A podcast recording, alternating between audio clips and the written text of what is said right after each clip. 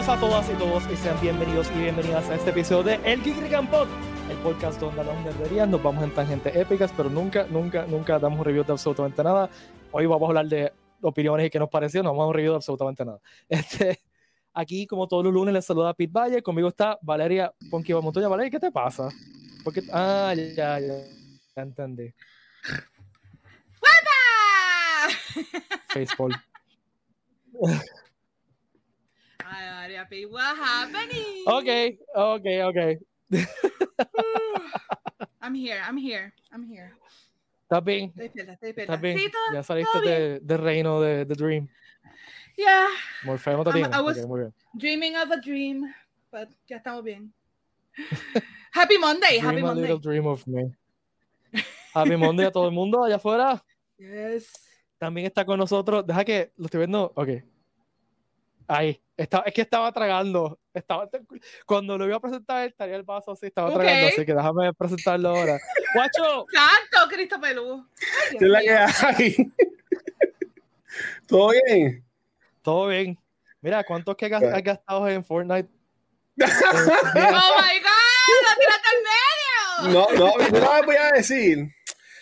Para que ustedes vean que Marvel fanboy yo soy. Hace como un par de semanas No, eh. hicieron DC Comics y tiraron un montón de skins de DC. Y yo, ah, qué porquería.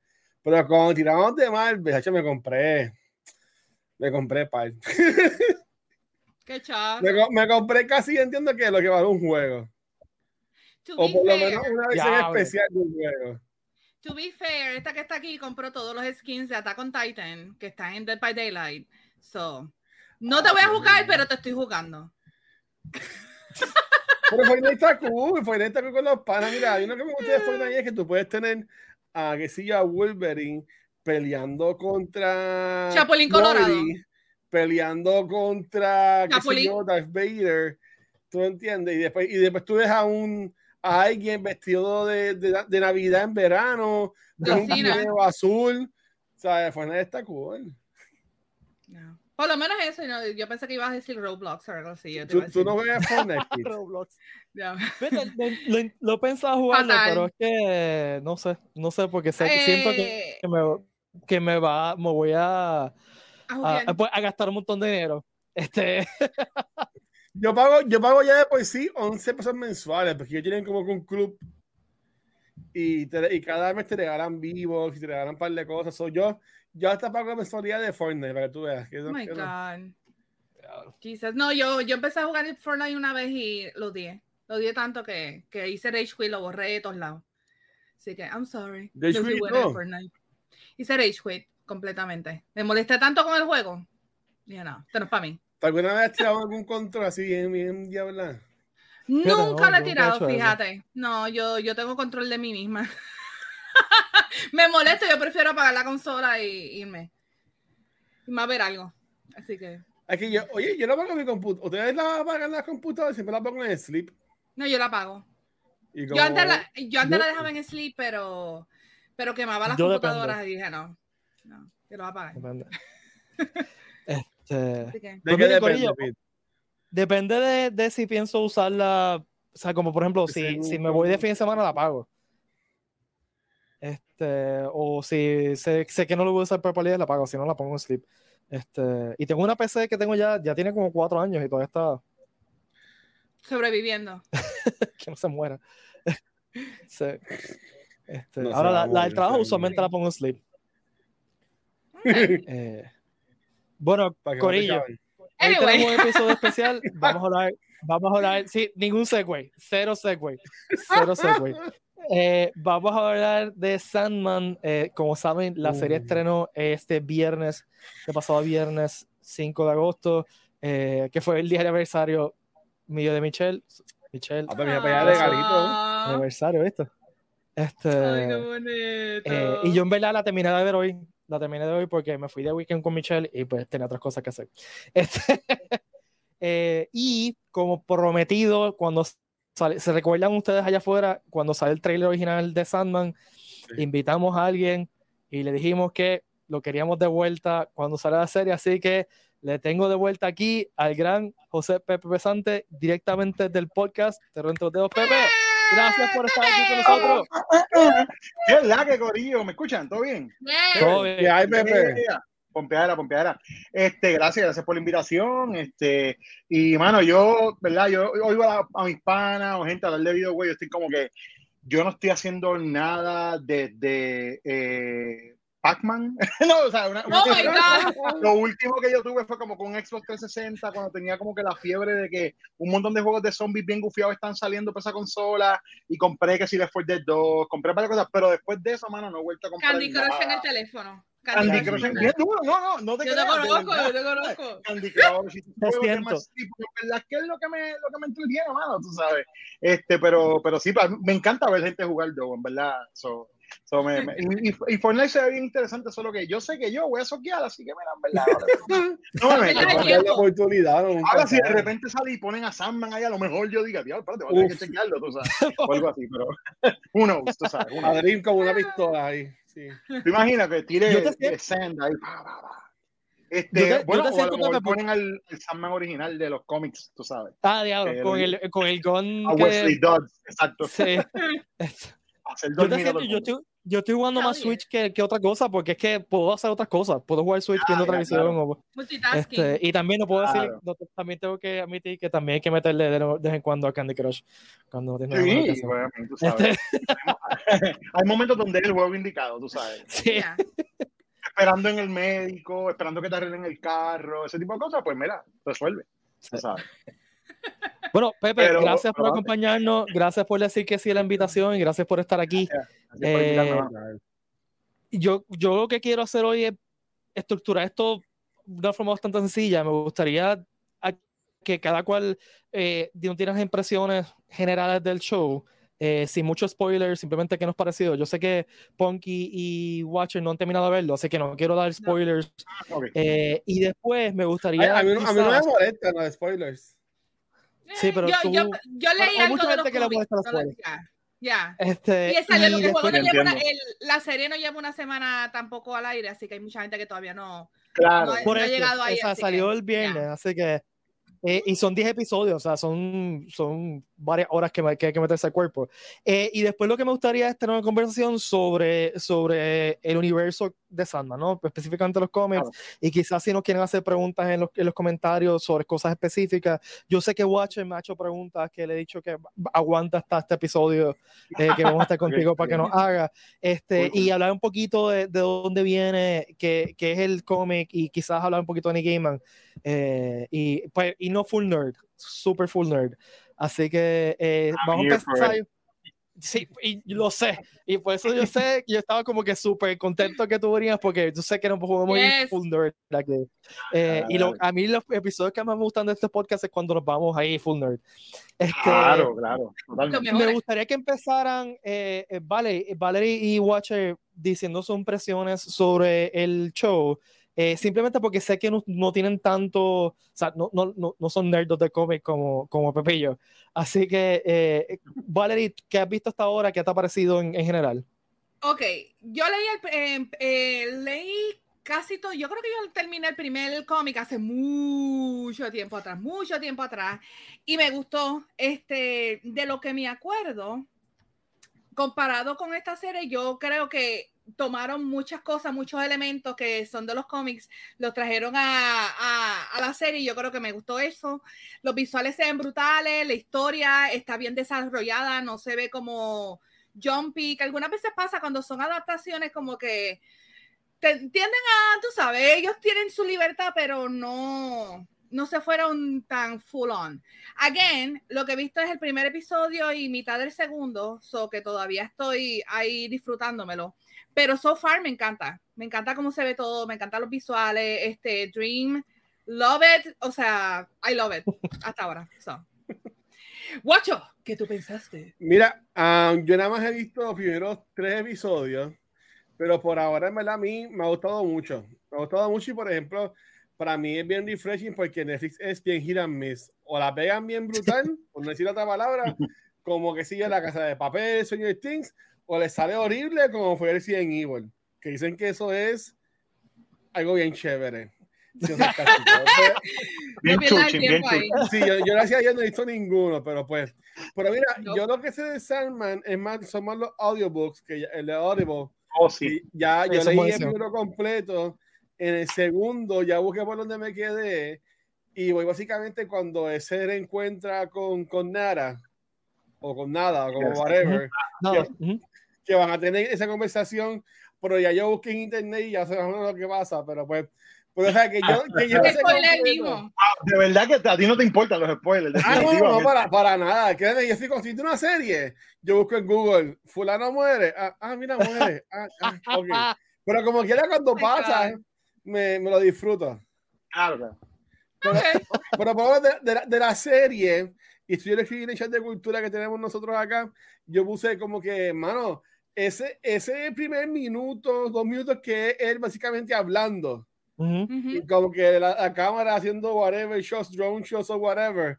Yo, ok, nada más con ese intro, brutal. Ya. ¿Sabes? Porque tipo, aunque la voz, aunque yo pensé en una como que, esto dice como que old, como que el tipo con la voz así bien. Ay, no, me gusta. Porque es- Pero, pero por ahora me ha gustado. Dicen que el mejor episodio es el quinto y el 9 y el 10 no los he visto. Por eso como que he visto por ahí en chats. Pero la ahora me ha gustado un montón lo que, lo que he visto. Y ustedes y ahora los, los expertos, ¿qué, qué piensan? Bueno, mano, mira, a mí me encantó, o sea, yo tenía eh, mucha, eh, eh, yo, como dicen, yo llegué con los dos sacos, el de ganar y el de perder. Yo estoy, por un lado, están adaptando mi serie favorita, mis, mis cómics favoritos de toda la vida. Yo descubrí esto cuando era un teenager, me cambió la vida, me dejó aprender un montón sobre mitología, sobre, eh, pues tú sabes, otros cómics que son una parte súper importante del cómic, la intertextualidad del, del, del, de ese cómic es preciosa y te, te enriquece, te busca, te, te- te ayuda a buscar un montón de cosas, para aprender un montón de cosas sobre la historia de los cómics, eh, historias, e historias de historias. Este, y pues tú sabes, como con ese recelo de fan, estaba como que, yes, qué bueno, y a la vez estaba como que, por favor, que no lo dañen, por Que favor, no que lo no lo dañen. Y por otro lado, estoy como que, my God, en Netflix, mano, ¿por qué Netflix? Como que ¿Por tú sabes, la decepción de como que están cancelando cosas, ya tienen una fama, tú sabes, y estaba con esa frustración, pero me alegró tanto poder decir que me encantó. Me encantó, este, creo que es una de las adaptaciones de cómics eh, más fieles al, al material original, sin ser panel por panel un, eh, el, el cómic. O sea, tiene un montón de cosas que son exactamente, los, definitivamente los diálogos, la mayoría este, está, o sea, la prosa de Gaiman está ahí intacta, eh, pero, pero me encantó cómo lo hicieron, me encanta el pacing, eh, yo sabía que iba a ser un show, muchas, ¿sabes? he visto quejas de gente, porque obviamente después que lo vi, pues me fui a leer algunas de las personas que estaban como que, ah, que sí, esperaba más acción, esperaba más, yo, that- that's not the- o sea, eso no iba a estar es en el cómic, no va a estar en la serie, exacto. No Sí, leí porque Sandman. acuérdate que mucha gente que está tan acostumbrada que le dicen es un comic book adaptation y ya después del éxito de Marvel Marvel. Yeah. están esperando que sea, tú sabes, Yo me a acuerdo big que- battle y qué sé yo qué. Yo le, yo le escribí, Pepe, yo, yo le dije a Pi los otros días, bueno, creo que la semana pasada, que yo leí el primer volumen de, de, de Sandman y como que menos que salía era Sandman. Sí, ¿sabes? Que era Bueno, como que muchas pero bueno. historias en las cuales él estaba, pero como que casi nunca era como que el, el principal, el personaje principal, Ujú. y eso como que me sorprendió. Claro. Pero mano, Sí. me gustó, me gustó mucho. Y ve, como estamos en uh, spoiler free, eh, estoy súper satisfecho. Como fan de toda la vida, estoy súper satisfecho con la serie. Y en verdad, la, la única cosa es que estoy loco porque Netflix diga, ok, los números están buenos, vamos para el próximo season. Tú sabes, that's all I want, en verdad. Yo creo que eso ya está, ya yo creo que eso ya está confirmado. Pienso yo, porque la forma que, que empiezan on this season of Sandman, el primer episodio, Ah, dice sí. como que eso solamente lo hacen cuando realmente Bueno. ellos dicen, ok, va a venir otro season más. Leí una entrevista hoy, eh, no me acuerdo con quién fue, no fue con Gaiman, fue con uno de los dos showrunners, y decía que, que ellos están esperando la confirmación de Netflix que si va a haber Season 2, pero están preparados para hit the ground running. O sea, ya tienen plotted out el próximo season, ya tienen, o sea, que, que ellos lo hicieron pensando que va a haber un segundo season. Eh, Sí. Lo cual hay que esperar que Netflix diga que sí. Si Netflix le dio como seis temporadas a Locan King, que le dé 10 a Sama no es nada. Yo creo que aquí nada más vi la primera temporada, no hay más nada, pero eso lleva como seis temporadas esa gente. Eso, Logan Key fue uno de esos ejemplos donde yo dije, oh my god, esto es un material que me gustó un montón y Netflix lo convirtió en otra cosa. O sea, de verdad es otra cosa. Es bien, es inspirado en Logan Key, pero se fue por otro lado y no es que no me guste lo que estoy viendo en pantalla. Tiene, eh, eh, hay vestigios de Logan Key, pero yo no puedo ni tan siquiera decir que es en el espíritu de Logan Key en un montón de, de, partes, porque de verdad que siento que se fueron, se fueron. El, el, el cómic de por sí tiene unas cosas mucho más que son de horror, tú sabes, mucho más straight up horror, y acá se fueron como, como un, que la, que sí. la más de misterio. Exacto, aquí se fueron como con un teen suspense drama thing, que es como que, ah, yeah, I mean, I get it, I get it. Están buscando ese público, tú sabes. No. no. Mira, eso, no me... Estoy confirmando aquí eh, que David Goyer eh, dice que ya están escribiendo para el segundo season, así que están esperando que den el, el green light oficial. Así que este. Ojalá, ojalá. Bueno, Yo creo eh, que el plus también de esta serie es que tiene a Neil Gaiman. O sea que es, es importante. Sí. Yo creo que esa es la figura que tenía que estar ahí, está ahí velando todo, todo velando su bebé realmente. Exacto, exacto, exacto. exacto. Sí, sí, velando, no velando eso, su creación. Es, que es, es el, es, yo, yo siento que es su creación favorita. O sea, de, de cómo él habla de Sandman. Así que, que, que como que. Y después de Good Omens, que también estaba envuelto y quedó tan buena, yo siento que él estaba encargándose de que esto quedara bien.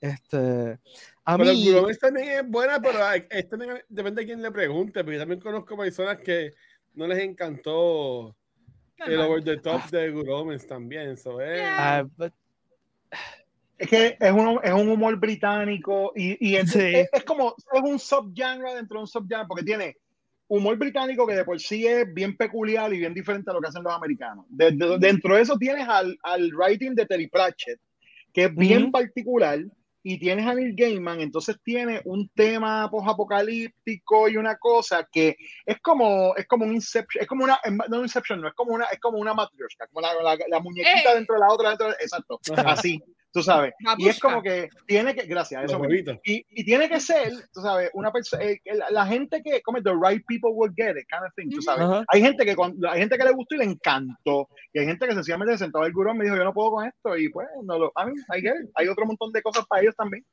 Bueno, Sobre todo ahora season... que hay tanto contenido.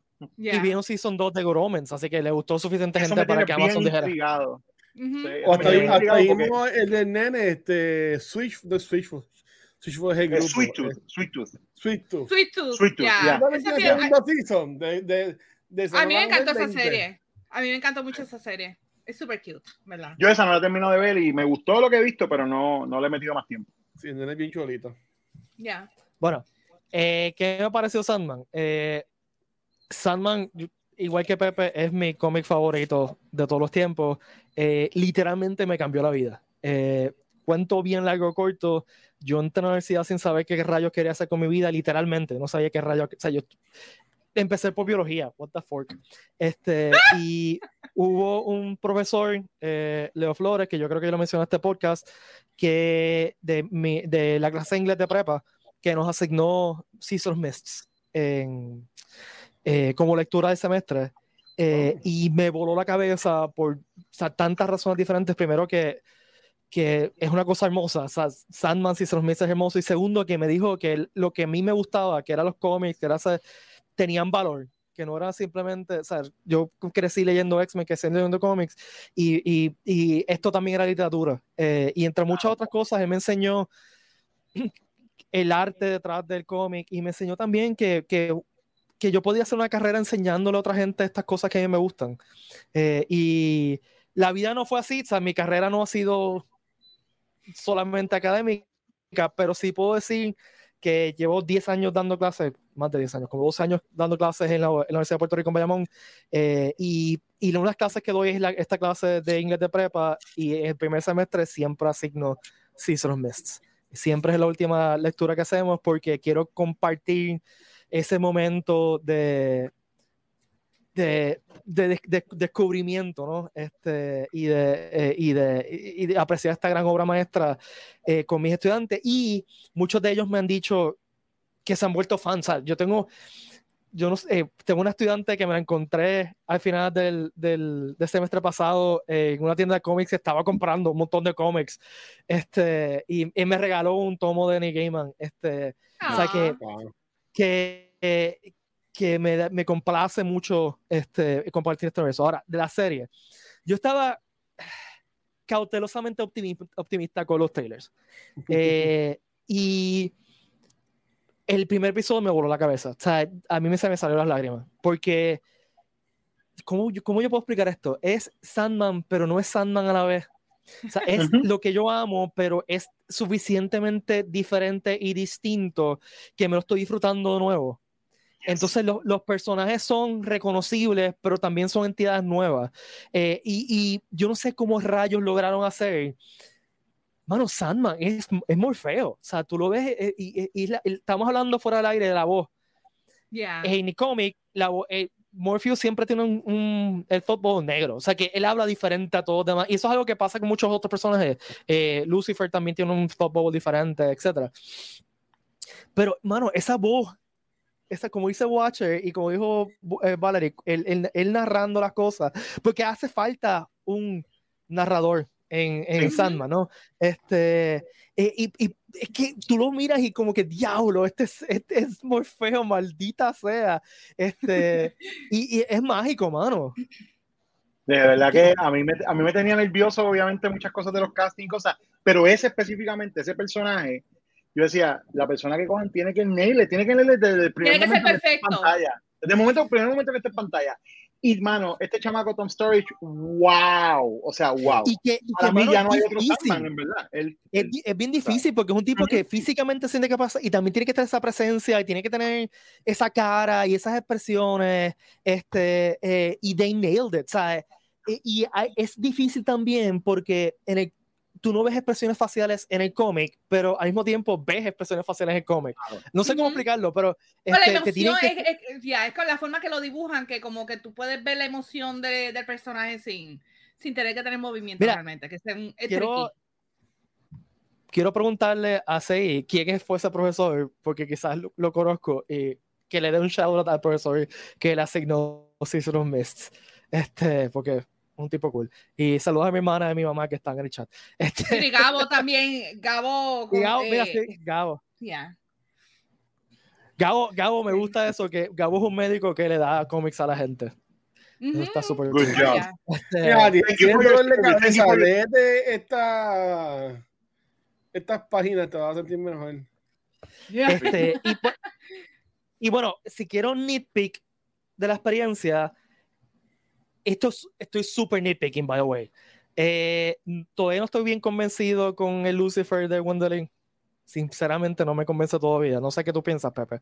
Se ve muy Este, fake. Te puedo decir eh, ya mismito, continúa. eh, no, no es eso, es que no es que sea fake, es que no, no encuentro las expresiones faciales de Lucifer en ella. Eh, eh, se ve muy, muy querubín, muy, no sé, no sé, hay algo que no me cuadra. Este, y nuevamente, esto es un super nitpick. Y te voy a preguntar también qué piensas de eso, Pepe. El episodio 5, 24-7, no, Ujú. me, no me llegó. No me llegó. No, ¿qué? No me llegó. Espérate, ese episodio 5 es Dios, el de... Tengo una pregunta. Ahora mismo está llenando este cuarto. Oh Porque my es que es, es uno, es uno de mis issues favoritos de Prelude and Nocturne. Yo también, yo también. A mí me Y, y yo siento, y yo siento que, que, el, que le faltaba más horror. Dale, Watcher. Yo estoy asumiendo porque si él sale y es un personaje, es un actor famoso, entre comillas, este, aquí en este episodio, es que yo no sé cómo se ven los cómics, pero en, en Audible hay como un capítulo que es enfocado más en John Dee y lo que él Ajá. hace en un... Exacto. Ujú. Ese, ese es ese episodio. Ese es Ese el episodio. El El del episodio del diner. diner. Exacto, imagina, imagina como era 24-7 y todo un día. Pero me lo imaginé. Ok, ok. En el, en el libro y en el audio busqué 24 Hours, que es como se llama el libro. Oh. Sí, sí. Este, no sé, lo encontré un poquito lento y, y yo esperaba más horror y más tensión. Bueno, pero es que es Netflix, Este. no, se van a poner tampoco muy over the top. Y, y te voy a dejar hablar un, un Pepe, pero déjame No, no, no, cool, rápido. cool. Bien, bien rápido.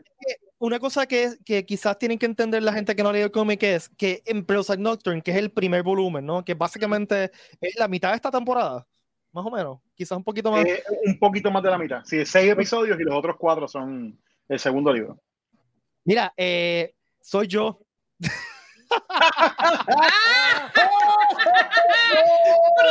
chan, chan, chan. Soy yo.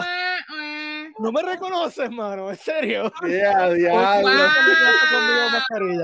Este, sé. sarcástico, Saludos, saludos, saludos. No sé quién eres por las iniciales, pero si me dices, si pones tu nombre ahí, sé quién Puede eres. ser Este, Carlos Isaac.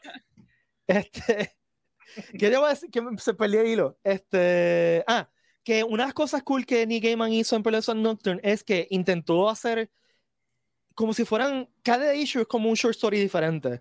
Y intentó hacer eh, eh, gé- géneros diferentes, ¿no? Eh, es- este issue, por ejemplo, es pure horror. Eh, El primer issue es más como que British, eh, horror Hammer, británico. como Hammer, kind of. ajá. Exacto. Este, hay un issue que es básicamente superhéroes casi.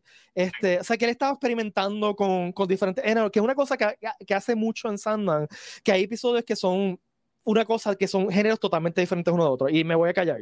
Pepe. No, no, tranquilo. O sea, mira, yo creo que, que eh, ok, pa- pa- de- déjame ir a lo primero. Lucifer. Ok, sí, el, el casting de Gwendolyn Christie on the whole, para mí fue eh, medio raro cuando lo vi, cuando lo anunciaron. O sea, pero entonces entiendo, ok, pues Los Ángeles en realidad no tienen un sexo predeterminado. Sí, sí, sí. Este, eso es una cosa. Segundo, cuando la vi en la serie, dije, ok, pues eh, eh, la- como que la, la manera en la que lo interpreté fue, mano, antes de ser Lucifer era Samael, era el ángel más bonito, era, tú sabes, era el ángel más precioso. Y sí, si vamos a hablar de un querubín, que es como los vemos los querubines, pues yo creo que eso es como lo que estaban, a lo que estaban tirando con ese casting, ¿tú me entiendes? ok, este, ahí te eh, lo, te lo compro, te lo compro. ¿Entiendes? Y, y entonces es bien, yo creo que ah, el- su interpretación de Lucifer me gustó porque ese quiet indignation que tiene, tú sabes, como Mm. que está- como que se aguanta, es bien British, by the way, eso, tú sabes. Esa cuestión de como me, me- estoy aquí, estoy bien molesto, bien molesta, pero no lo voy a demostrar, ¿tú me entiendes? Y es como no voy a perder el temple. Y ya, y cuando el, ¿verdad? No, no entrando en un spoiler, pero cuando pasa toda esa parte y entonces vemos el desenlace, ya entonces más adelante, este, me encantó. Se, es- es- se ve tan devious y tan como que, tú sabes, está conniving ahí, el- cuadrando el plan que ya tú y yo sabemos lo que va a pasar, tú sabes, Ujú, porque ujú. hemos leído el cómic. Y este, sa- saber que eso es lo que viene es como, ah, mano, warms my heart, en verdad. A mí me gustó. Eh, definitivamente me hubiese gustado que hubiesen encontrado a alguien que se fuera, que se viera más David Bowie-ish, que fue la inspiración que usó Neil, eh, definitivamente, pero yo creo que hizo un buen trabajo. Este, y sobre 24-7, hermano, no sé, ni, no sé ni qué te puedo decir. Mira, entiendo lo que me dices del horror. Yo creo que se fueron con un poco más de suspenso con el episodio para como que subverte un poco esa expectation. Es, es mi- es Mm. mi apreciación del, del, del issue. Yo le comentaba a mi novia que lo vio conmigo que, que, se, que se sentía como un Twilight Zone episode. Parecía un Twilight Zone episode. O sea, parecía como, como que esta- esta- estos episodios donde things start going wrong y como que, y como que sigue aumentando y aumentando y aumentando la tensión. Y el build-up me gustó un montón, tú sabes. Y, y definitivamente ese, ese issue tiene unos diálogos bien shocking que los vimos ahí en pantalla y yo pensé Sí. que a lo mejor iban a cambiar unas cosas y No. no, they went for it, they went for it, tú sabes. Y me encantó la, me- no sé, me, me gustó mucho cómo lo ejecutaron. Eh, eh, el- la cosa más loca es que, ah, por mucho que me gustó, lo que me fascinó fue el drive de John Dee con Mano, la muchacha, con Rosemary para allá. Oh my God, eso sí que estaba súper hubieron cambios grandes del cómic y, y me gustó porque me mantuvo en tensión y yo creo que eso es- que ese fue mi issue con ese con ese con ese episodio y, y yo creo que tú lo expresaste súper bien que es que lo cambiaron a ser más, más thriller que horror quizás más, más mantente en tensión y no yo no estaba en tensión yo sabía lo que iba a pasar Claro, claro. y quizás ese fue mi issue yo O creo sea, que, es yo creo que es un problema. sí. Yo creo que es un problema que están teniendo muchos fanáticos eh, y yo sabía que esto iba a pasar cuando saliera por fin la adaptación. Esto es una serie que el que es bien fanático, bien hardcore, la, la ha releído y la relee y la relee. A mí, yo leo Sandman, qué sé yo, una vez al año, probablemente hoy me leo dos, dos o tres de los libros y cada- como cada dos o tres años me, me, me tiro los 75 issues corridos, tú sabes, que es, este, es algo que es bien parte de mí, tú sabes, se ha convertido en parte de, de, mi, de mi manera de disfrutar la cultura popular, tú sabes. Y entonces, pues, mucha queja que he escuchado de, o que he leído de los fanáticos es como que yo me imagina, o sea, como que yo quería que el show se sintiera como yo me sentí cuando vi, cuando leí el cómic por primera vez, yo estoy como, loco, tú estás viendo algo imposible. Yeah. Tú no eres la persona, sí. tú no eres esa persona que eras cuando lo leíste por primera vez. Probablemente no lo leíste por primera vez cuando eras un chamaco y han pasado un par de, par de décadas, tú sabes, años o décadas, y tú has crecido y has aprendido, y, la, y es un medio diferente, tú sabes, esta es una adaptación. Y, so, puedo entender ese sentimiento y a la vez siento que es un poco como es como tratar de pedir lo imposible, siento yo. Uh -huh. Y la cuestión de que nosotros hemos leído la historia, so, aun cuando hayan adaptaciones, sabemos a qué dirección va, pues eh, le, definitivamente nos, nos, roba un poco de la, de, de, la sorpresa de lo que vamos a estar viendo en la pantalla. Y a la vez, pues entonces no, nos permite como que eh, emocionarnos cuando hay unos cambios bien drásticos o decepcionarnos cuando los, los cambios a lo mejor no, no, no nos placen del todo, ¿no? Y, y, y, yo creo que eso iba a pasar. O sea, era, era, era, necesario que pasara. Yo creo que era inevitable lo que quiero decir. Este, Mira, que... mi, mi, mi, para pa, pa, pa cerrar esta parte, una de las cosas que me preocupaba un montón era precisamente la gente que no ha leído el cómic. Que no ha leído el cómic. Mm. Y pues, precisamente pues, mi novia, que no la ha leído, ella le encantó. Y en el punto donde ella, donde yo miro para el lado y ella está, oh no puedo, no, no puedo esperar a ver qué es lo que va a pasar después, tú sabes. Yo estoy como, ok, ya está, ¿sabes? Está, está jugueada.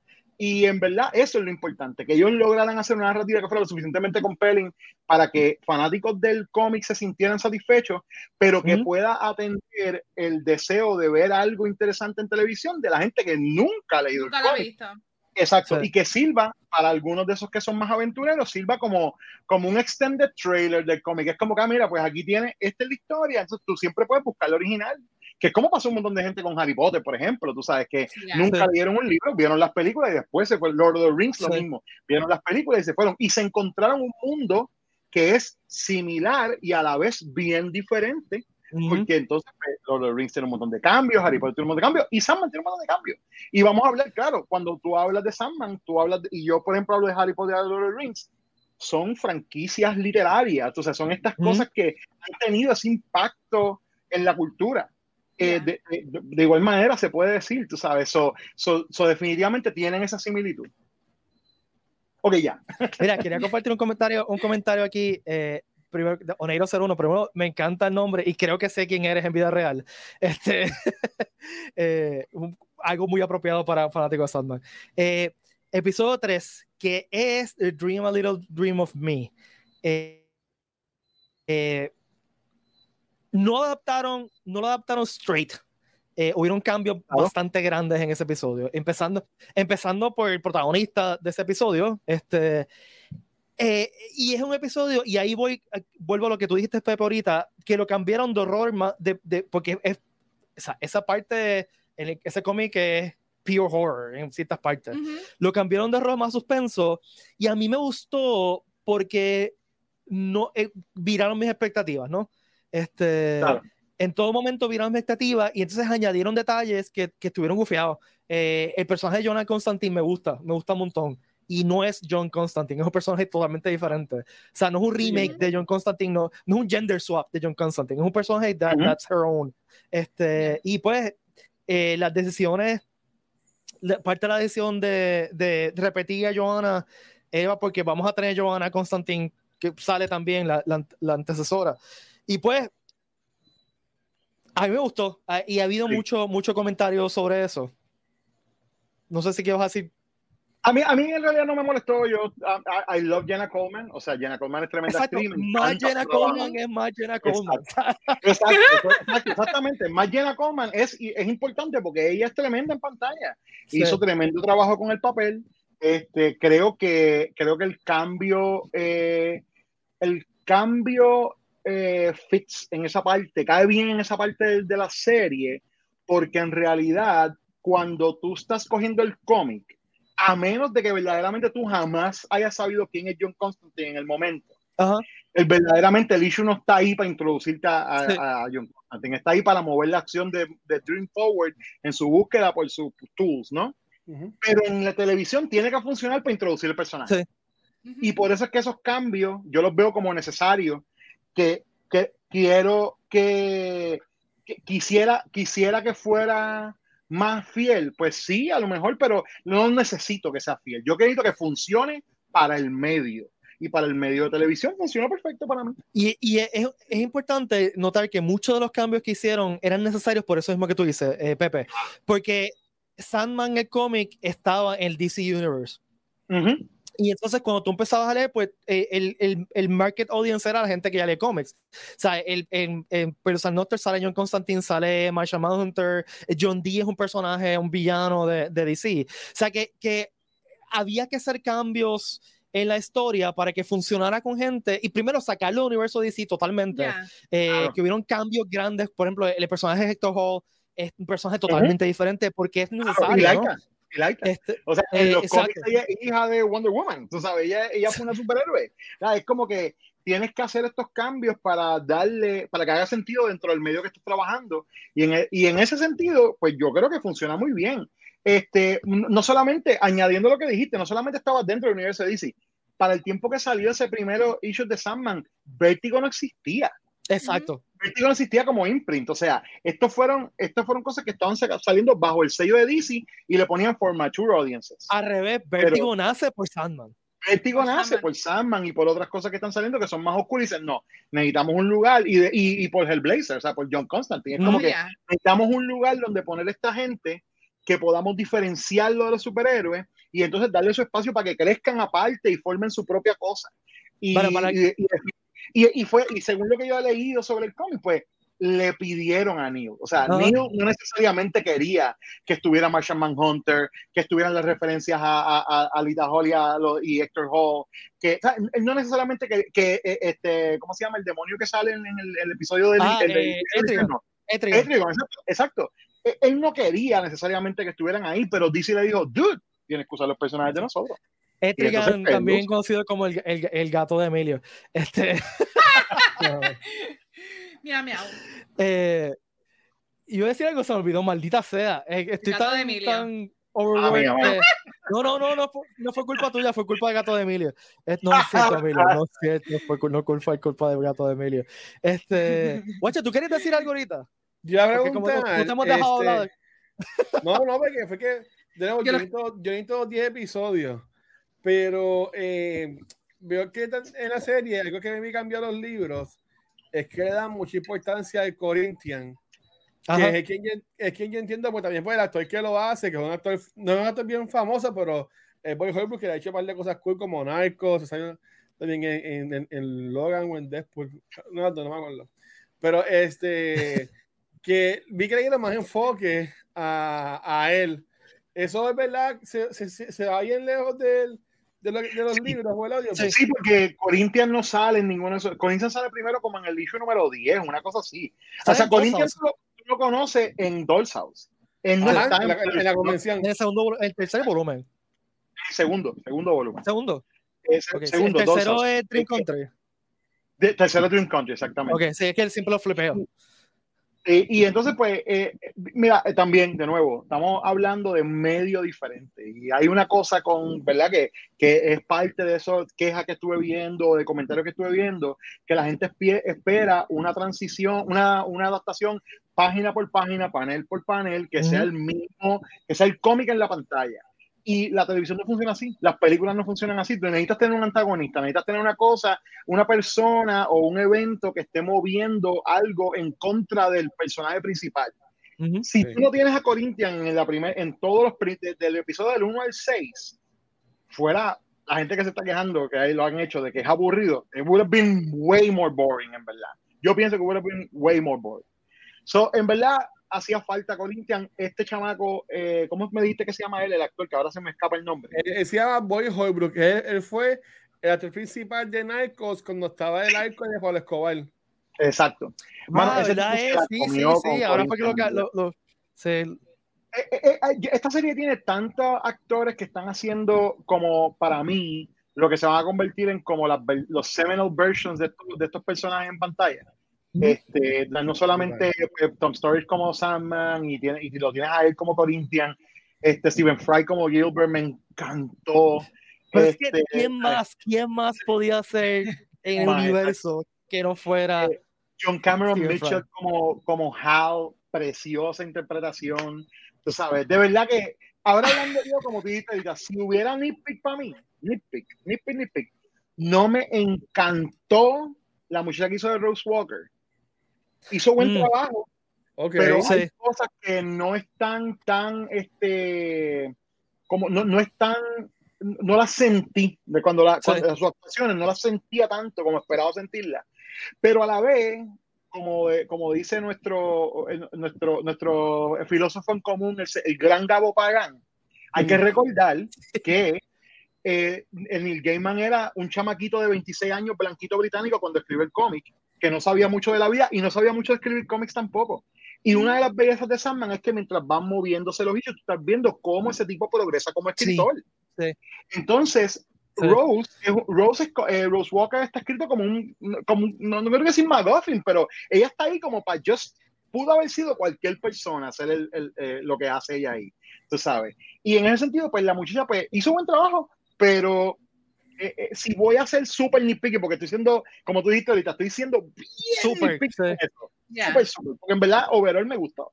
Y estoy yo, loco por verla de nuevo, tú sabes. Yo estoy contigo porque Rose en el cómic eh, no, es, no es un agente activo. O sea, las cosas pasan alrededor de ella y pasan porque ella está allí, pero no toma un rol activo. Ella es la parte menos interesante de dos. Sí, este, a nivel de personaje y ahora la hicieron un agente activo eh, capaz, capaz y, y, que hace cosas, o sea, de que no voy a entrar a spoilers, pero, pero yo creo que como personaje la mejoraron. Y es algo que yo siento que, que ha pasado mucho y, ah, y, no había pensado lo que tú dices, que es totalmente cierto, y Neil Gaiman ha hablado de eso, de, cómo él no era, no era el escritor que es ahora cuando escribió Sandman, ¿no? Eh, eh, han mejorado mucho los personajes en, cierta manera. Eh, le han dado mucho más background, se sienten más reales, eh, le dan motivaciones que no habían antes. Eh, el Corinthian, por ejemplo, tiene una motivación mucho más interesante que la que tenía en el, en el cómic. lo que quería era seguir matando gente, o sea, seguir existiendo, no, él no tenía ninguna otra motivación. John Dee también tiene una mucha mejor motivación ahora, o sea, John Dee quería ser de los mejores cambios para mí, John Dee es de los mejores cambios que tiene. Sí, o sea, que, que han, mejorado violentamente, yo creo, eh, eso. Este, y quiero hacer un paréntesis aquí, porque Emilio dice que mi gato sabe más de cómics que yo. ¡Acho! le quedó. Tienes toda la razón, Emilio. Sí, tienes al gato de Emilio como invitado, no Emilio. No Emilio por, por, ahí en un quinto espacio por ahí en la pantalla. Y, y tu gato se llama Etrigan, que es un nombre súper cool para un gato, así que. Anyway, este. eh, Sí, este, y quería hablar un momentito de, yo creo que ya lo he mencionado dos o tres veces, creo que eh, Emilio ya lo mencionó también, del episodio que, que, yo creo que más me dio, no, bueno, en ese momento yo creo que los, los últimos episodios también me dieron bien duro, pero el episodio de Sound Her Wings, eh, que está basado en un one shot que no es realmente parte de, de, de, la historia ni de Producer Nocturnes ni de Dos House, que son los, los dos tomos que, que adapta a Netflix. Eh, yo, o sea, yo conocía a Kirby Howe Teats, ella sale en The Good Place. Este, tiene un, sale para veces en The Good Place. Qué buena es como Death, mano. No, yo no, no puedo, no puedo. Yo no he llegado al episodio de ella, pero, el, el sneak peek que dieron los otros días, yo lo vi y dije, oh my god, ella es perfecta como Death. Que eso fue de, ese episodio, que, ella, que del trompetista. Ya.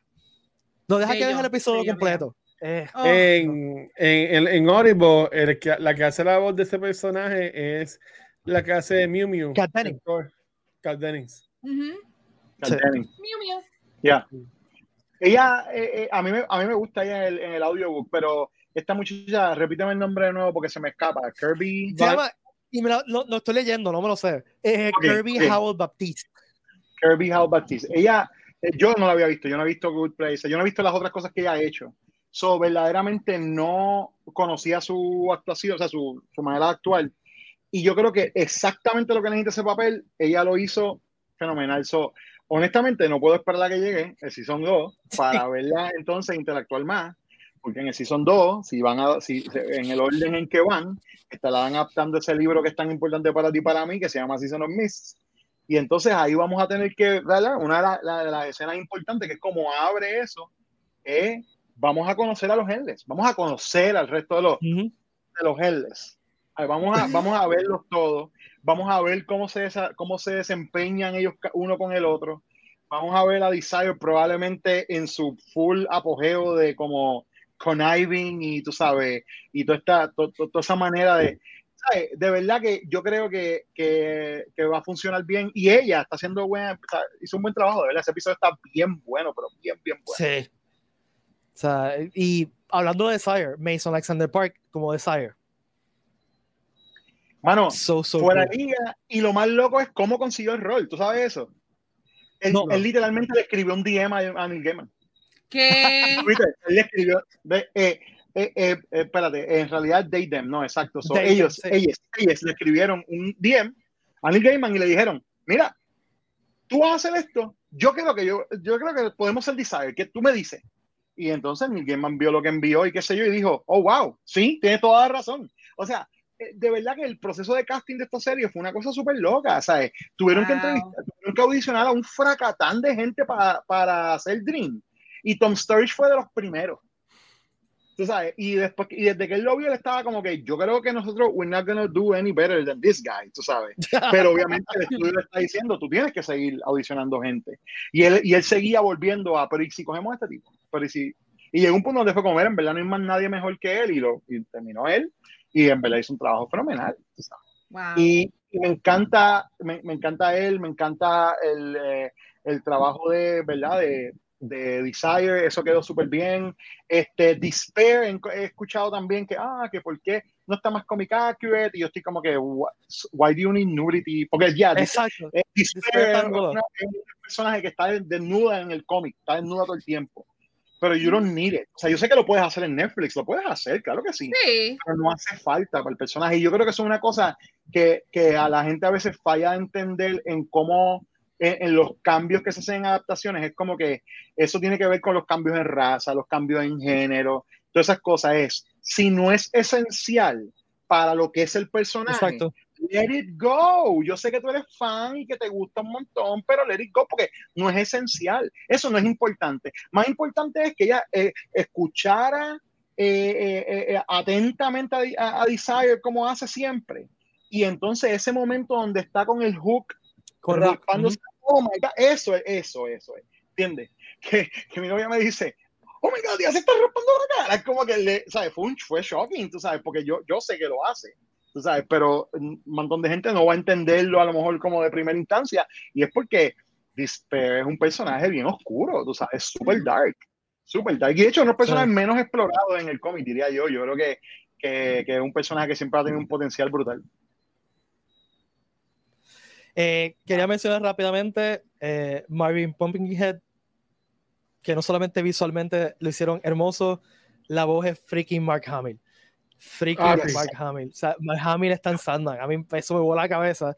Eh, y también otra cosa que me voló la cabeza, y creo que yo no estaba convencido con el casting hasta que lo vi. Yo adoro a Patton Oswalt, lo adoro. Pero cuando lo anunciaron como Matthew, yo como que... Eh. Ese es el otro que... que tengo ese es el otro nitpick. Su voz es demasiado característicamente Patton Oswald como para como poder sacarte un poco de la cepa. A mí me pasó. sí, él tiene una voz bien singular, es verdad. Eh, eh, eh, él, tiene una voz tan singular que cuando él habla, y de hecho, es, que es su voz, porque me pasó con Modoc también, con la adaptación de Modoc que ah. hicieron en Hulu me pasó. A mí me encantó. Eso yo creo que eso es una. Eh, e, esa animación estuvo súper buena y underrated como loco. Mucha gente no la entendió. Yo creo que hicieron una cosa bien linda con eso, porque Moro no es un personaje para hacerle una historia tan linda como lo hicieron en, en esa animación, tú sabes. Y, y, pero definitivamente cuando tú ves la voz tú haces ya esa es para no es como que no es como el tipo de voice actor que es Mark Hamill que se pierde en el personaje no claro y si tú no si no te dicen que es Mark Hamill, pues tú no vas a saberlo. O sea, a mucha gente le pasa que no se enteran, ¿no? Pero, bueno, ambos, y, siguiendo tu, y, siguiendo tu, línea, tu línea, ustedes saben todos que, que Sandman ha, sido rumorado a ser adaptado por décadas, ¿no? este, y una cosa que me gustó de la adaptación ahora es que específicamente Dream no un actor reconocido. Eh, había rumores siempre de que Dream lo iba a hacer este, eh, este tipo, este... Yo sé Don Levitt. Exacto, y después Jared Leto. Y em, no, este, eh, era bien importante para mí que la persona que cogieron de Dream, yo no lo viera y dijera, mira, ese Jared Leto haciendo de Dream. Este, y, y, también yo creo que jugaron un buen. Hay gente quejándose que, por ejemplo, que ah, Dream no está suficientemente blanco, el pelo, whatever. Pero es que también había el, yo siento que había el peligro de hacer a Dream demasiado comic accurate y pareciera un cosplay malo de Robert Smith de The Cure. Claro. O de ¿Qué ha Edward, pasado? eh, en Netflix como ha pasado. Ya. ¿Qué ha pasado en Netflix otras veces que ellos han tratado de ser bien comic accurate o de, o sea, del same medium y termina siendo como que, que, por favor, qué caramba es esto. So, yo creo que lo hicieron bien. Yo no creo que, que tenían que haber hecho el pelo más bushy, más. Yo, yo me Yo creo reí que le quedó bien. cuando se escapa, creo que es Ajá. al- al- al final del primer episodio, Ya. parece como Dragon Ball porque tiene el pelo como que bien parado. ¿Mm? ¿Se dieron cuenta? Yo como que, ok, eso estuvo bien porquería los efectos, pero nada. Es que también es un show de Netflix y yo entiendo que todo lo que yo he visto en los efectos cae un poco. Cuando tú llegues al, epi- al episodio número 6, a la segunda historia de ese episodio, que tiene, tiene la parte que tiene el Death, pero tiene también una de las historias más bonitas del cómic de Sandman, que es en la de Hop Gatling. Y ya, va- ya cuando llegues a eso y veas la peluca que le pusieron al pobre Tom Sturridge en esa, en esa primera parte cuando él sale ahí, loco, tú vas a decir, ya está en Netflix, ¿verdad? Es que esta gente... Oh my God. Porque yo, Sí, yo no lo puedo todo el chavo que esa gente hace, oye. Esa peluca, de verdad que... No, Sí, eso, eso sí también me sacó. todo- todos los pelos de Dream en esa secuencia estuvieron medio, medio jodidos. Que como esto está en Netflix ahora mismo, no, no, o sea, como que para que tuviésemos una edición de cine brutal o whatever, se le van a hacer como 20 años. No es, co- no es como Invincible, que yo, ah, que se Rogen hizo algo que están trabajando toda la misma vez, la película, la serie animada y todo eso, que Yo creo que aquí no va a haber película. Yo creo que eh, por lo menos cuando anunciaron la serie, el plan de Gaiman en una entrevista fue, él dijo, vamos a estar hablando, vamos a estar tratando de adaptar eh, dos libros por season. Eso es como que lo que ellos han, ese es el plan. Y el, la serie original son 10 libros. So, es, un, es un plan de 5 seasons. Y eso es doable, eso es súper doable. O sea, Yeah, yo creo que yeah. no hace falta hacer una película. Si tú- de- de- después de haber visto este season, el televisión es el medio correcto Sí, para totalmente de acuerdo. y, y- y no deberían tratar de hacerlo una película porque yo como fan he escuchado podcasts, he leído cosas sobre las adaptaciones que tratan de hacer. Mi hermano, y tú te quedarías bobo con las cosas que esa gente cuenta. Eh, eh, eh, tú sabes el famoso cuento de Kevin Smith hablando del productor que le dijo que cuando hiciera Superman quería una araña gigante, Ah, quería que. Superman no volara y qué sé yo, qué sé cuánto. Ese mismo, ese mismo, ese mismo productor iba a ser Sandman en los 90. Oh Y ese tipo God. quería que Sandman volara, que tuviera capa, que Oh, no. peleara con bad guys a los puños, tú sabes. claro. La gente que hace estas películas, o sea, este- ese tipo de películas, sobre todo más pasado en los 90, ellos no entienden los personajes. Yo creo que aparentemente eso es un problema de Warner y DC, pero no vamos a entrar en este punto. Este, no entienden lo que tienen, no entienden el IP que tienen, no lo entienden. Y Sí. es bien frustrante, ¿sabes? Pero e- era más evidente en los 90 cuando verdaderamente las cosas que estaban, eh, las cosas que eran adaptaciones de cómics, era bien como, pues el cómic es la inspiración, pero como que nos dio el forzado vamos a película, pero, loosely. Exacto, vámonos para otra cosa. Y tú lo ves en un montón de películas de ese tiempo, tú Porque sabes. por lo menos que Netflix tire chavos entonces. Y Oh, el el el- la cosa con Sandman, y, y hay mucho, ha pasado varias veces cuando tratan de adaptar algo, si tú lo tiras a película, en la película tú solamente tienes que eh, una hora y media, dos horas para contar una Sí, historia. Y totalmente. algo así como Sandman necesita mucho más tiempo que te lo puede dar una, una serie de televisión. Si Totalmente. quieres hacerlo bien fiel y quieres hacerlo que, que todo el mundo esté satisfecho, gente que no son fans, gente que son fans, ¿me entiendes? Que eh, eh, hacer película de Sandman como que va a ser como que Sí. esto es un resumen de lo que es Sandman. That's it. Bye. Iba a estar fuerte. Iba a estar fuerte. Bueno, Y sí, por eso sí, yo mira, cuando, cuando hacía película yo decía, yo mismo decía, ¿qué libro van a adaptar? Porque es que, Sí.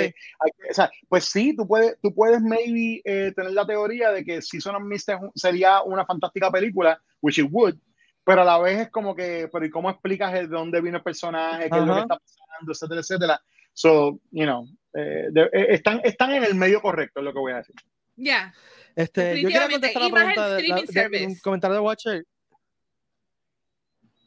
Yo quería contestar, eh, contestar eh, lo que mencionó Watcher al principio de, de, de Dream como personaje, ¿no? Eh, Dream no tiende a ser el personaje principal. En Pearls of Nocturne sí, porque es el quest, ¿no? Este, pero en Dollhouse él no es el personaje principal. En of Mist, que es lo próximo que viene, él no es el personaje principal. normalmente él no tiende a ser el personaje principal porque él es es lo que mueve la historia, ¿no? Este, lo que mueve eh, el, el, cuento. Este, y una cosa que me gusta mucho de Sandman, eh, y una cosa que, by the way, hay par de mis estudiantes que están, nos están viendo, están en el chat. Quiero mirarles un saludo a, todos, a todas ellas y ellos. Este, eh, si Smith, por ejemplo, si, yo no quiero, no quiero espoliar, pero si Smith no pasa nada. Eh, en, el sentido, en el sentido de, de de, de acción física. De acción, ¿no? de, acción física. Acción física de, de, There's a lot of talking. Y There's es hermoso, es una historia hermosa, hermosa, hermosa que, que, bueno, ustedes saben el meme de DiCaprio haciendo así el televisor. Ajá. Ese fui yo cuando me di cuenta de que lo próximo como que venía era Season Mists. Eh, porque claramente lo próximo que viene es Season Mists. Eh, eh, pero no hay, o sea, no, no hay una acción lo que uno esperaría, ¿no? Y, y si se juega un juego bien grande de, de, de, coger tus expectativas y virar las patas arriba. Todo lo que tú crees que va a pasar no pasa. Y lo que tú crees que, que debería pasar no pasa, pero lo que pasa es tan perfecto que al final que tú dices, ok, no había otra forma de que pasara lo que pasó. Está brutal, de verdad que está brutal. Porque es que, y, y de hecho, una cosa que, que, le, que, le, estaba comentando a mi novia, yo creo que después que terminamos de verlo todo, yo decía, me encanta cómo ellos han seteado todo lo que va a venir después, literal todo. O sea, yo creo que esta serie va a ser bien loca porque cuando la gente la empiece a ver y vea que, un, que cada season está calling back a acciones que pasaron en el primer arco, it's gonna blow people's mind, de verdad, porque es que está ahí. Y eso, y eso obviamente está en el, está en el, en el, en el source material, tú sabes. So, yo, Ah, bueno, está bien bueno. Y hay estos momentos pequeños, o sea, fíjense todo lo que pasa. Hay momentos que no parecen ser importantes. Hay momentos que Dream se para y se pone a hablar con otra persona. Yo no voy a decir cuándo ni cómo, pero es súper importante después. Este, Y hay momentos que un personaje aparece de repente y lo menciona o whatever, y es súper importante después. Este, y una cosa que se parece un poquito a Harry Potter en el sentido de que, de que Rowling te tiraba cositas que de payoff cinco libros después. Este, Y eso es una cosa que me fascina de Sandman. Eh, y por eso es que Sandman es tan releíble. este, ah, definitivo. Te, te, vuelves a leer y como dices, ah, este, quería hacer un comentario bien rápido que tú lo mencionaste ahorita. Hop Gatling. A mí me encanta Hop Gatling y yo creo que le hicieron justicia bien brutal al personaje. Y tuvieron que hacer un cambio porque tuvieron que hacer el cambio, pero el cambio quedó tan perfecto porque lo que hicieron fue que cambiar una línea del cómic un poquito y ya, y quedó. Todo, exactamente. Nada, cuando lo vean se van Precioso. Precioso. eh, cuando, y, y, de hecho, ¿verdad? De nuevo, también sin spoiler, pero sin spoiler específicos, pero Hop Gatling corre, tiene una, una cosa bien específica que él hace en Season of Mist que en el momento que lo vea voy a llorar. O sea, voy a llorar, no te lo puedo explicar de otra manera. Digo, lloré viendo este season también, porque hubo momentos donde yo decía, ¿tú sabes cuántas veces yo he visto este panel en mi vida?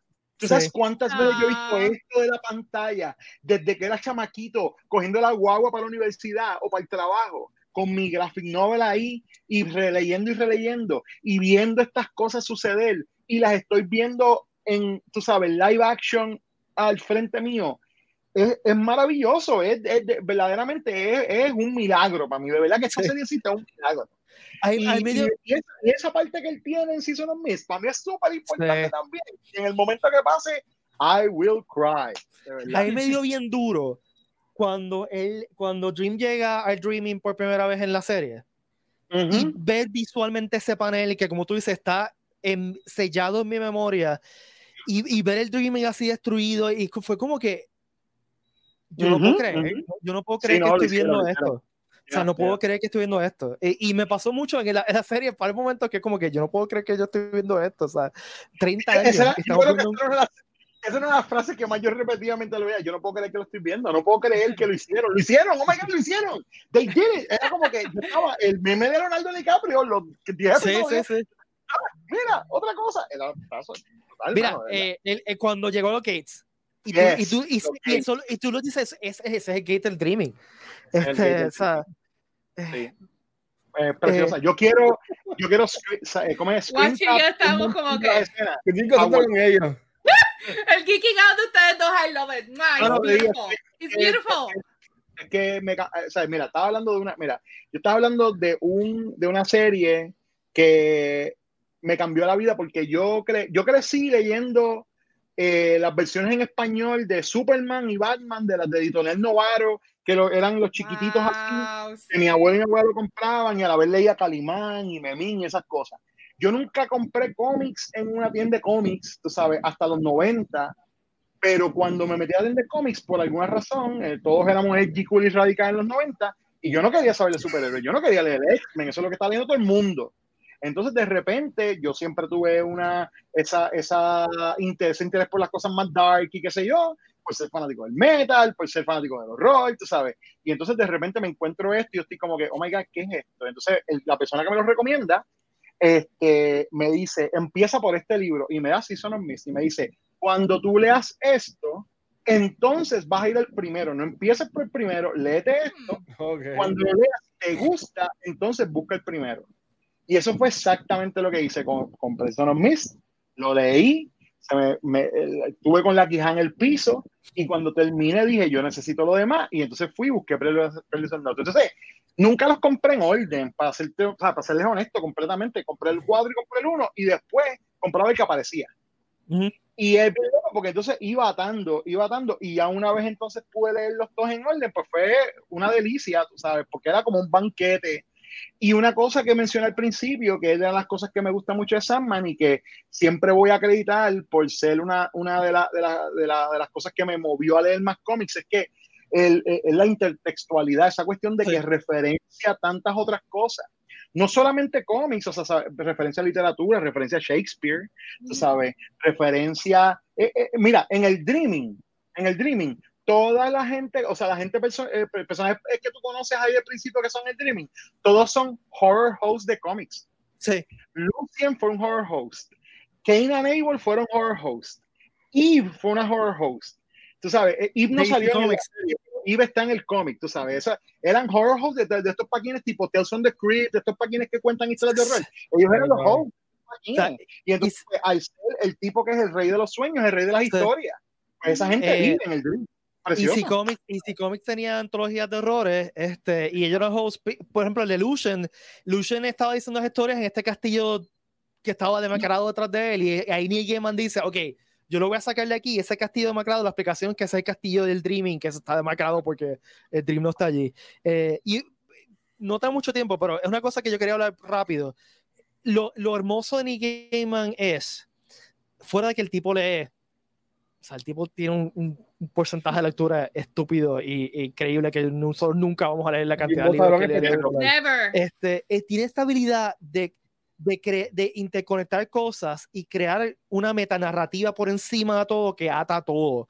En, en el universo de Sandman existe todo. Existe Dios, existe el diablo, existe Thor, existe eh, el- el- los egipcios, existe... o sea, todo, todo lo, lo que tú te puedas imaginar existe en ese universo y intera- interactúan unos con otros y todo tiene sentido. Este, y entonces por encima de esta, de esta de esta metanarrativa están los Endless, que es la creación de él. O sea, los Endless no son dioses, eh, sin embargo interactúan con los dioses. eh, eh, y yo creo que, que hay, hay momentos, eh, conversaciones que cambiaron de, de issues, o sea, de, de, de momentos later en el cómic que lo pusieron en, en este season, que te hacen entender bien me- o mejor quiénes son los Endless y qué es lo que Claro. está pasando. Ok. Este, y también hay una, una conversación bien específica que me, que, que me estuvo rara, pero tiene sentido, de cómo que, que la cambiaron es la conversación de Matthew con, con Dream acerca de Lucifer. Esa conversación es de Season Mist. Este, Ujú. Pero na- era necesaria en ese momento. Para, Claro, para gente. claro. Porque Lucifer era un personaje ya establecido de DC, que lo traen a, a, Sandman. Y yo creo que era necesario para la audiencia. Y también por eso es que Matthew aparece mucho antes. Eh, Matthew es la, el- la visión de la audiencia, es el que pregunta. ¿Y El audience es proxy, este? claro. ¿Y quién es este? ¿Y qué está pasando? Este, Sí, sí, Y por eso es que lo traen y ahora. eso otra. Hay gente diciendo, no, pero ¿por qué Matthew habla tanto? Y qué sé yo, mano, yo, pues, pues los medios visuales como este necesitan un audience proxy, siempre va a haber. En las películas de Thor es este, eh, tú me la, que, que el personaje de Kat Dennings, ¿tú me entiendes? Y así Sí, por el estilo, sí. va a haber un montón de cosas, un montón de cosas que ver de series y de, y de, eh, de- de películas, precisamente porque estás hablando que, que son seres fantásticos. Tú necesitas a alguien que esté en el ground level diciendo, what the is going on, tú sabes. ¿Qué es lo que está pasando aquí? Yo no entiendo. Y que haga esa pregunta por nosotros, tú sabes. Ujú. Y definitivo, Oneiro 01, Matthew es un callback a Swamp. a Swamp, Matthew correcto. Cable, that's what I'm saying. Sí. Es Matthew Cable. Y Matthew That's Cable, ¿verdad? Spoiler alert, Matthew Cable muere en Swamp Thing y por eso es que termina en el Dream. Sí. Ahí está. Y no era una persona buena. Y, no, connected. and he wasn't a nice guy, Sí, exactamente. eh, yo no lo sé. la. Sí. Este. Nada, eh, si nos dejan, Mano, vamos a estar hablando. tres horas. Tres horas aquí. Pero ya llevamos otra hora. eh, yo, no, yo no sé si, si Punky Watcher quiere, de- como no, dejamos, no les hemos dejado hablar en- en- de hace una hora, si Ah, tienen un bueno, yo comentario o pregunta, los. Mira, o si tienes este, alguna pregunta, si tienen una pregunta llena audience, ustedes dos, yo, yo- o Dale, sea, yo lo que quiero, mi plan es terminar esta serie y lo más seguro, yo me había dado cuenta que yo hubo un sale en Audible hace un par de meses atrás y pusieron este de Sandman, lo pusieron en especial y yo hice, oh, it's mine. Así que yo tengo el Audible de Sandman, así que lo más seguro es que vea la serie y me ponga a, a escuchar el Audible porque no sé, siento que maybe el cast de, del Audible está ex- exagerado de bueno. So, que lo más seguro que haga eso Sí, y Sí, estoy buenísimo. pompeada. Hace mucho tiempo atrás, hace mucho, más de 10 años atrás fue que yo empecé a leer Sandman y me gustó mucho, pero obviamente me puse a leer otras cosas y pues lo dejé. Eso pasa, así que eh, estoy pompeada. Ustedes me pompean. Los quiero mucho. Me encanta escucharlos así, bien pompeados y Sí, bien excited about geeking, geeking out. I love it. Que- Yo, mira, eh, quiero, quiero este, extender una, una invitación a Pete, ¿verdad? Eh, Terror entre los dedos va a estar regresando pronto. Hemos tenido un montón de problemas técnicos y personales, pero eso no importa. La cosa es que vamos a hacer algo de Sandman, definitivamente. We're gonna Cuando deep- tú we're gonna digas. Truly, we're gonna truly go on a deep dive. O sea, porque vamos a meternos en deep dive de, los de, los de los cómics. O sea, vamos a hacer, vamos a hacer eh, episodios por arco del cómic para poder hablar bien en detallado. Ah, de va a escuchar historia para que así Yes. se convierta como en un companion de lo que la gente está viendo y de lo que pueden esperar entonces, ¿verdad? Obviamente va a tener spoiler porque vamos a hablar del cómic, pero saben lo que pueden esperar este, de lo que de lo que entonces eventualmente se adapte si Netflix lo permite, tú sabes, de que si, le- si Dios lo permite, pues si Netflix lo permite, tú sabes. Porque que no hagan como, como Cuen- Cabo Bebop que decidieron cortar la mitad. Sí, pero el Cabo estaba malísimo. No vamos a hablar de Cowboy, por Ah, favor. no. Este, Pe-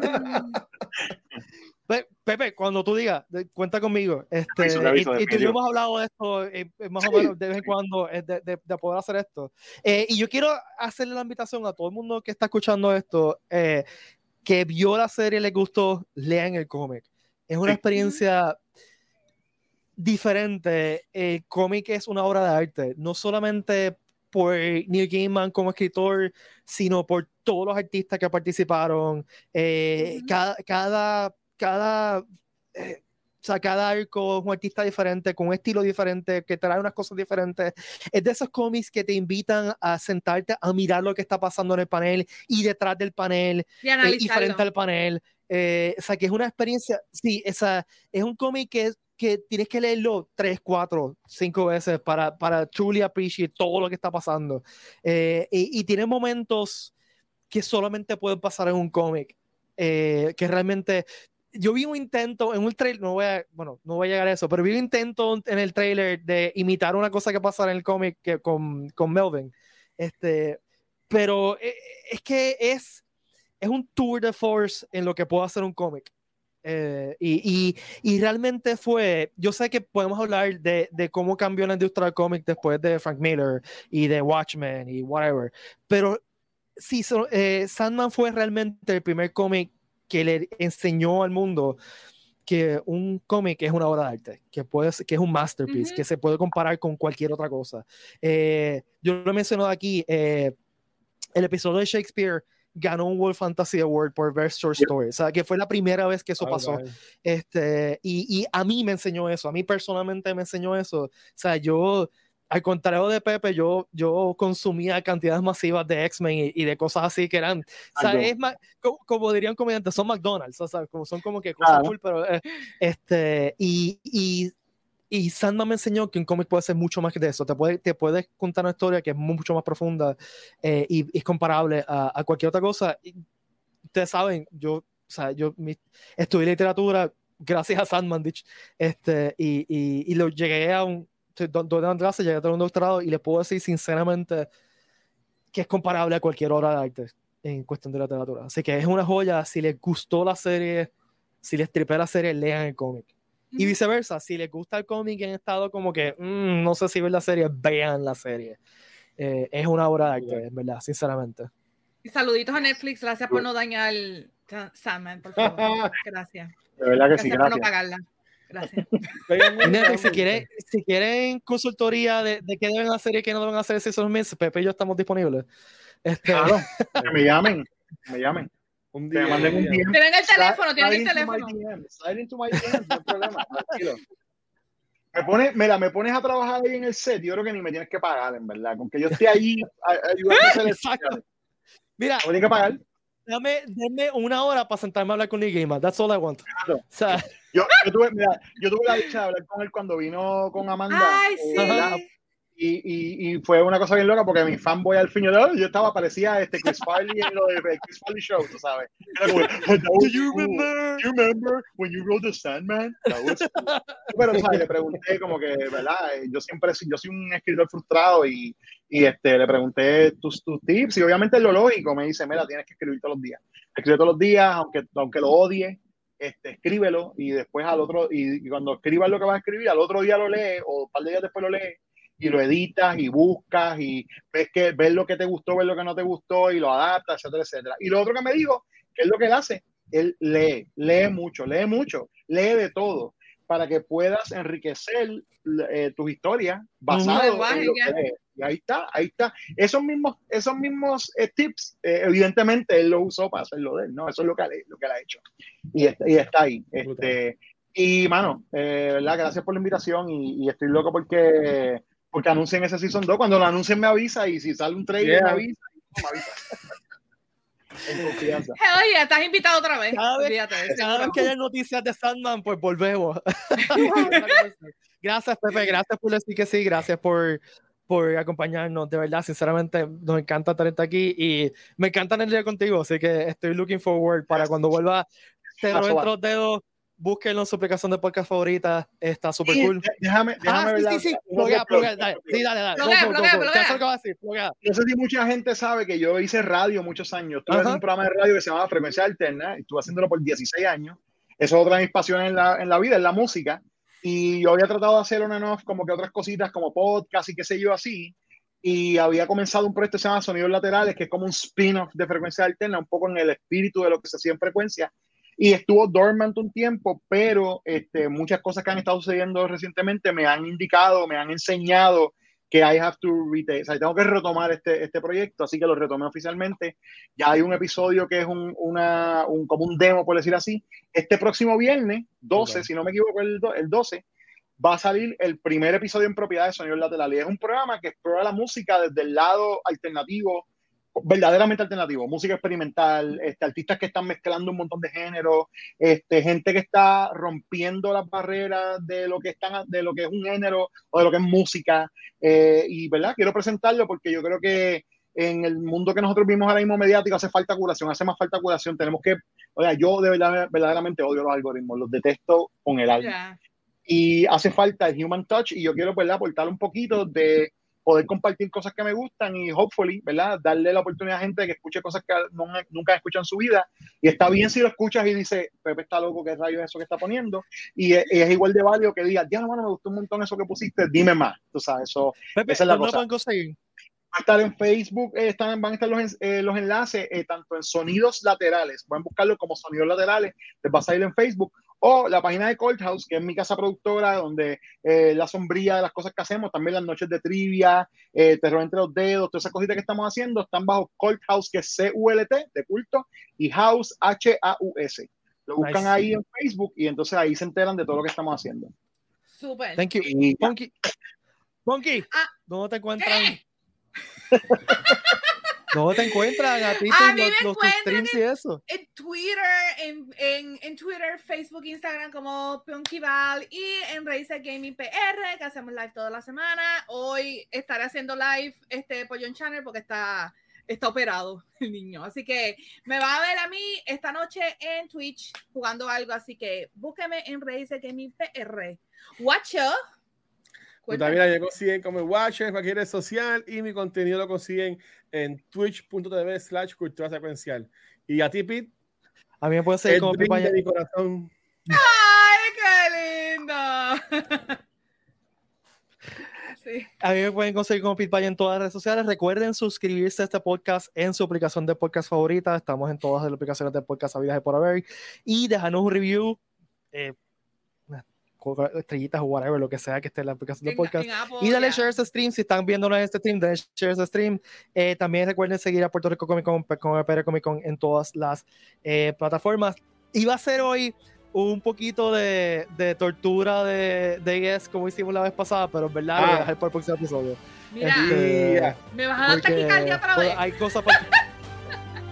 sí, el lunes que viene, el lunes que viene. Ok, este, okay. Así que el lunes que viene, al final del episodio, podemos hablar un poquito, lo puedo torturar un poquito sobre upcoming guest announcements. No voy a anunciar nada, simplemente para chaval. Este, las conversaciones que tenemos con el jefe. Nada, Corillo, gracias a todos y todos por estar aquí. Los aprecio un montón y tengan buena noche, buena oportunidad y que la próxima acompañe.